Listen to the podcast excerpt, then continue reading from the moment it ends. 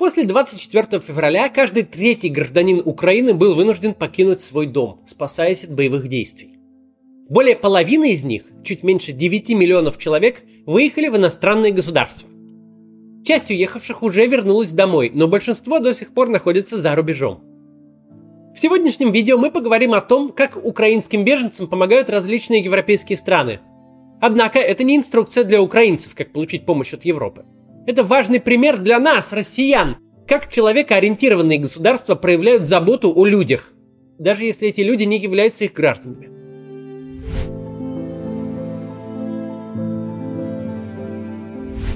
Начать хочу с истории конкретного человека, который вот этот человек поделился с редакцией. Речь о Марии Розенфельд. Ей 26 лет. В 2019 году Мария окончила факультет психологии Киевского национального университета имени Тараса Шевченко. До войны она жила в Киеве, где работала не только по специальности, но также занималась молодежными еврейскими проектами и преподавала русский язык в частной школе Альтера – на проспекте Героев Сталинград. На всякий случай повторю.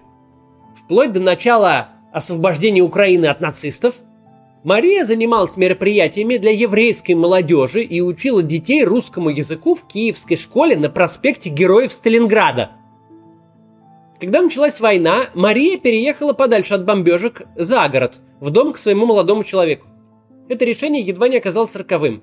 Молодой человек жил в поселке э, Ворзель, который почти вплотную примыкает э, к печально известной Буче.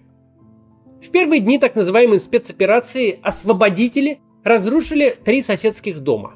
Один из артиллерийских снарядов упал в 20 метрах от дома, где находилась Мария.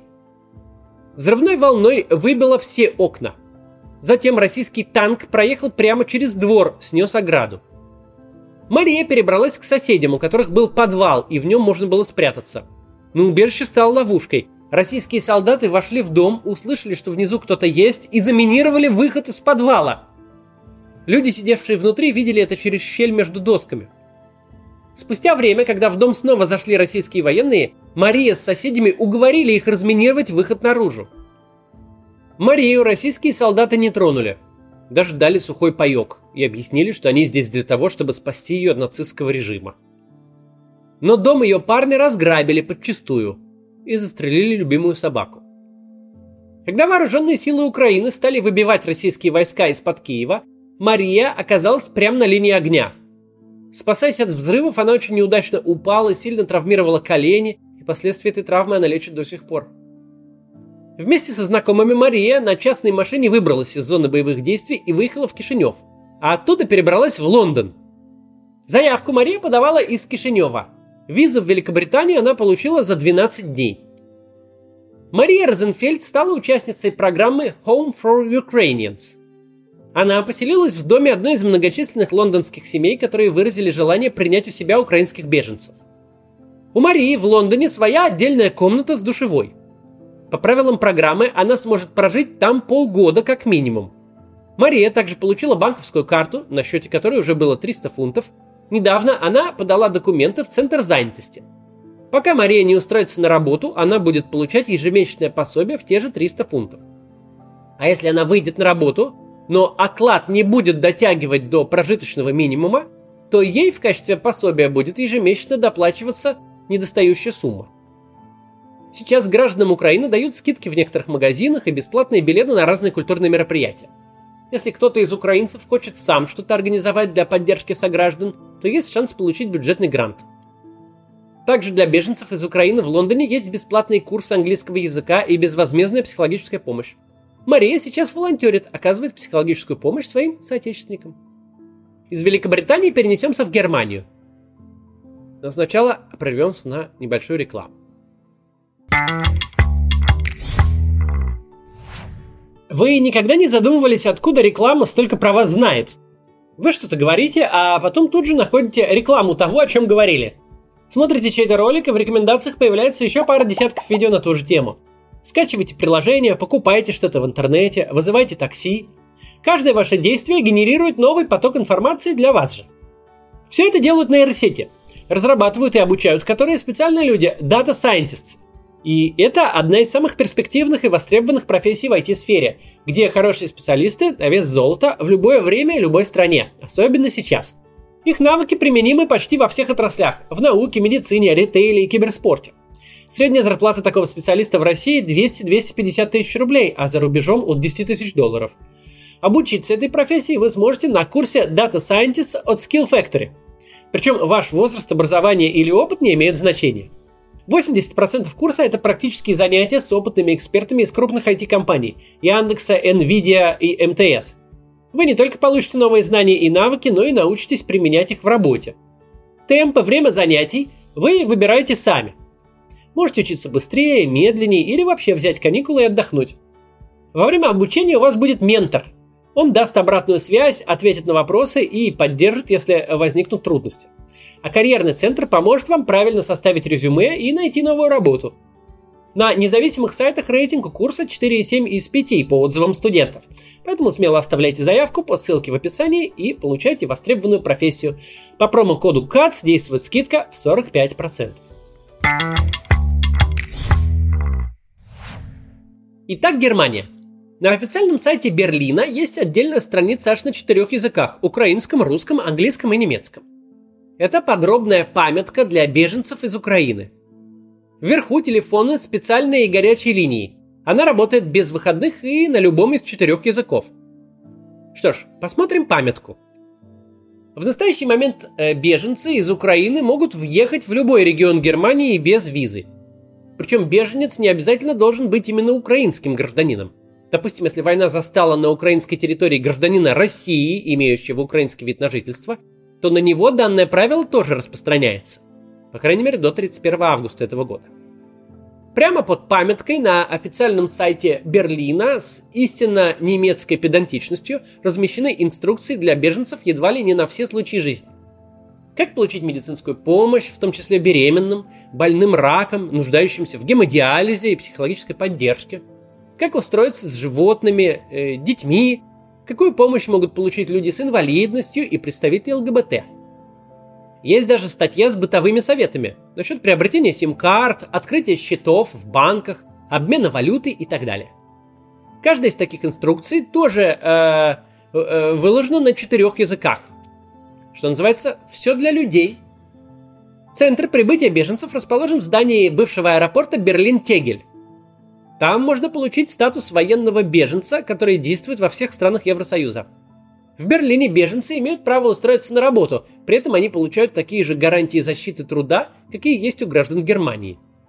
Правда, если у беженца нет родственников или друзей в Берлине, его могут распределить в какой-то другой город Германии. По данным Deutsche Welle, более 70% беженцев из Украины имеют высшее образование, что дает им неплохие шансы на местном рынке труда. Около 300 профессий в Германии не требуют никаких подтверждений квалификации. В иных случаях можно запросить признание украинского диплома в специальном органе Постоянной конференции министров образования и культуры федеральных земель. На сайте организации для удобства сделали отдельную страницу на украинском языке. Если подтвердить диплом не получилось, то можно сдать экзамены и так верифицировать свою квалификацию. Перед записью мы связались с харьковчанкой, которая в начале войны переехала в Германию. Сейчас она живет в городе Галле. Вот что рассказывает. Поначалу беженцев размещали на стадионах. Сейчас это уже отели и виллы. Многих украинцев подселяют к себе немецкие семьи. Все беженцы получают пособие, размер которого зависит от массы параметров – возраста, здоровья, наличия и отсутствия детей и так далее. Вид на жительство дают на срок от 1 до 2 лет. До июня для беженцев был доступен бесплатный проезд в общественном транспорте. Сейчас за 9 евро они могут купить проездной на месяц, который действует по всей Германии. Этот ролик я, кстати, записываю в польской столице, в Варшаве. Именно в Польшу хлынул основной поток беженцев из Украины. По данным Управления ООН по делам беженцев, их сюда приехало более 4 миллионов человек – на пике количество людей, пересекающих польскую границу, достигало 100 тысяч человек в сутки. Правда, не все они остались именно в Польше, многие поехали дальше, на запад. Новоприбывшие получали от польского правительства подъемные 300 злотых, примерно 4000 рублей. Кроме того, в течение 120 дней каждой польской семье, готовой приютить беженцев из Украины, выплачивалось ежедневное пособие 40 злотых на человека. Это 520 рублей в день или 15,5 тысяч рублей в месяц. 1 июля пособие отменили. Причина проста. Республика Польша не самое богатое государство Европы. Четыре месяца подряд она помогала беженцам просто на пределе своих финансовых возможностей. Некоторым беженцам удается получить финансовую поддержку от того самого управления ООН по делам беженцев. Кстати, интересная деталь. Если зайти на сайт организации на английском, французском и арабском языках, то прямо на главной странице будет призыв сделать пожертвования для беженцев из Украины. Русскоязычные же и испаноязычные версии сайта предлагают помочь, соответственно, выходцам из Афганистана для русскоязычной и Латинской Америки. Имейте это в виду, если захотите сделать донат через структуру ООН. Финансовые ресурсы Польши очень ограничены, а количество беженцев из Украины составляет 5-10% населения страны. Это очень много. Но Польша делает все возможное, чтобы поддержать людей, бежавших от войны. Например, недавно польский парламент принял специальный закон. Он обеспечивает беженцам доступ к рынку труда, медицинскому обслуживанию и детским пособиям.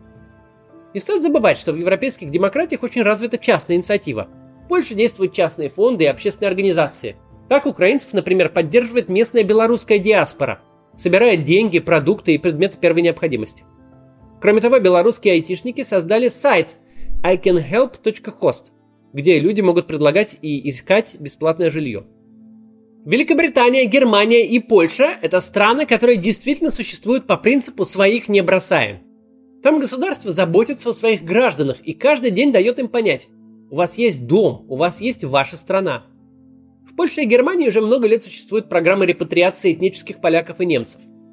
Великобритания дает привилегии гражданам более 50 государств, которые когда-то были британскими колониями. Некоторые граждане Содружества могут даже голосовать и избираться в Великобритании. Не бросая своих, эти, да и другие страны Европы распространяют гуманистические ценности и на чужих. В кавычках, конечно. Да, для них граждане Украины не совсем свои, но они люди. А забота о человеческой жизни и благополучии – это как раз те самые европейские ценности, которые почему-то высмеиваются в нынешней России. Своих не бросает и государство Израиль. Да, у Израиля своя политика, он принимает из Украины этнических евреев. Ну или потомков евреев. Быть домом для всех евреев – такова философия Израиля. И реализуя эту философию, страна делает все возможное для еврейских беженцев из Украины – в начале войны израильские соцсети облетела фотография. Ортодоксальные евреи, несмотря на шаббат, по телефону координируют перемещение беженцев. По нормам иудаизма в субботу телефоном пользоваться нельзя, но для спасения жизни правила можно и нужно нарушать. Среди развитых государств с высоким уровнем жизни нужно отдельно упомянуть Литву. Она принимает не только граждан Украины, но и россиян. Литовская республика приютила множество российских оппозиционеров – Сейчас там находится почти вся команда Навального и ведет оттуда активно свою деятельность. Кстати, именно в Литве, в отличие от других государств Балтии, нет пресловутых паспортов неграждан. Между тем, десятки миллионов россиян чувствуют себя негражданами в собственной же стране. Не было и нет у нас такого ощущения, которое есть у британца и немца, поляка и израильтянина.